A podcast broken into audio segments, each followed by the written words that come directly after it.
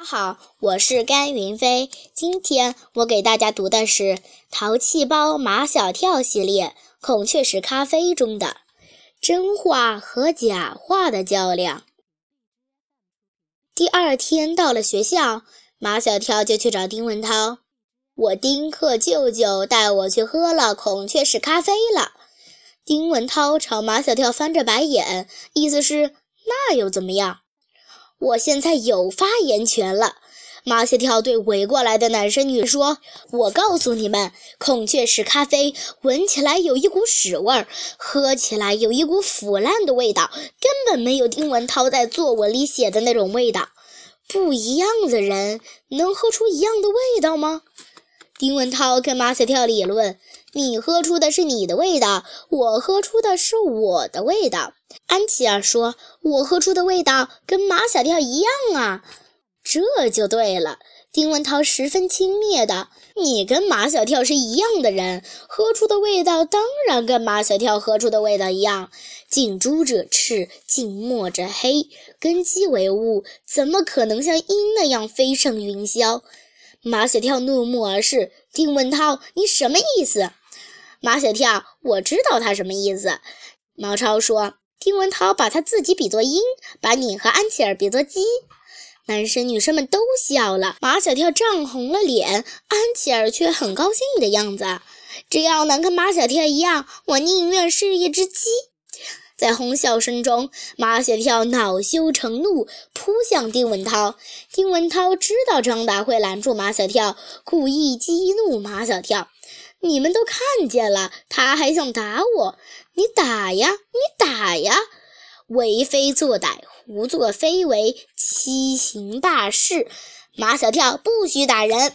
陆曼曼来了，有理讲理，你肯定没理，所以才打人。”马小跳争辩道：“我说真话，他说假话。你说这是他没理，还是我没理？”夏林果问：“你们到底是为了什么呀？”夏林果，你来评评理。丁文涛站到夏林果的身边。马小跳说：“他去喝了孔雀石咖啡，喝出的是一股屎味儿，就说我作文里满篇都是假话，黑白颠倒，无理取闹。”丁文涛不许说成语。陆妈妈很不满，丁文涛请夏林果来评理，没请他来评理。夏林果又没喝过孔雀石咖啡，他怎么知道谁说的是真话，谁说的是假话？我还是把你们俩交给秦老师吧。走。陆妈妈押着马小跳和丁文涛来到秦老师的办公室。秦老师戴着老花镜在批作业，他没抬头，眼睛也没离开作业本。又怎么了？马小跳和丁文涛争着都要先说。秦老师让丁文涛先说。秦老师，马小跳一直对我写的那篇作文《难忘的孔雀石咖啡》怀恨在心。秦老师提醒道：“丁文涛，注意用词。”对不起，丁文涛继续说道。总而言之，一言以蔽之，马小跳污蔑我那篇作文满篇都是假话。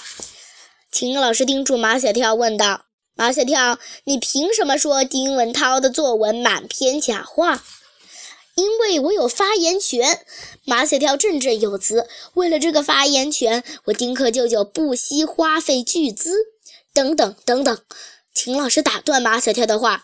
巨资？什么巨资？四百八十元一杯的孔雀石咖啡，对我来说就是一笔巨资，因为我没有这么多钱。但是为了发言权，我丁克舅舅不惜花费巨资赞助我去喝了孔雀石咖啡，结果根本没有丁文涛作文里写的那些味道，闻起来就是一股屎味儿，喝起来的也是一股腐烂的味道。不一样的人喝出不一样的味道。丁文涛说：“反正有品位、有格调、上档次的人，喝出的都是我作文里的味道。”秦老师，您可以去问问那些人。秦老师当然不会去问那些人，但在报纸上、在电视上，还有在人们的传说中，秦老师得到的信息都是丁文涛作文里写的那些味道，所以他毫不犹豫地判马小跳错了。马小跳，你给丁文涛道歉。我又没错，为什么要道歉？马小跳挺委屈。我的丁克舅舅也是很有品位，也很有格调，也很上档次。他喝孔雀石咖啡的味道，感觉也跟我一样。马小跳的丁克舅舅曾经冒充马小跳的家长来见过秦老师，秦老师可不认为他是有品位、有格调、上档次的人，只觉得他不伦不类、不三不四，对他没什么好印象。秦老师问丁文涛：“你爸爸去喝了吗？”“喝了，跟我一块儿去的。”丁文涛特别强调：“我爸爸喝出的味道跟我喝的味道一模一样，您可以打电话去问我爸爸。”在全班学生的家长中，秦老师对丁文涛爸爸的印象最好。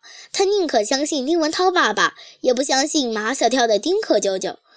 秦老师命令道：“马小跳，你必须给丁文涛道歉。”马小跳不服：“我没有错。”秦老师耐心地给马小跳讲道理。丁文涛说的对，不一样的人喝孔雀石咖啡会喝出不一样的味道来。你喝出了你的味道，丁文涛喝出了他的味道。你怎么能说丁文涛的作文全是假话呢？马小跳还是不服。秦老师，如果您像我一样亲自去喝了孔雀石咖啡，您就明白丁文涛是在说假话。秦老师，您是有文化、有品位、有格调的人，如果您亲自喝了孔雀石咖啡，您就会明白我没有说假话。丁文涛知道马小跳是不会给他道歉的，算了，我也不要马小跳给我道歉了，我原谅他了。秦老师说：“马小跳，丁文涛原谅了你，只能说明他大度，不等于你没有错，你明白吗？”马小跳不明白。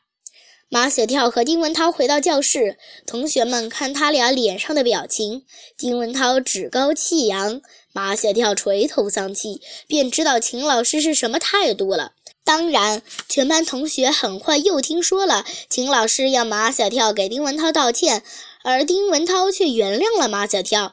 这些传说让马小跳感到极其窝囊。安琪儿对马小跳充满了同情，夏林果也对马小跳充满了同情。他虽然没有去喝过孔雀石咖啡，但他百分之百相信马小跳说的是真话。谢谢大家。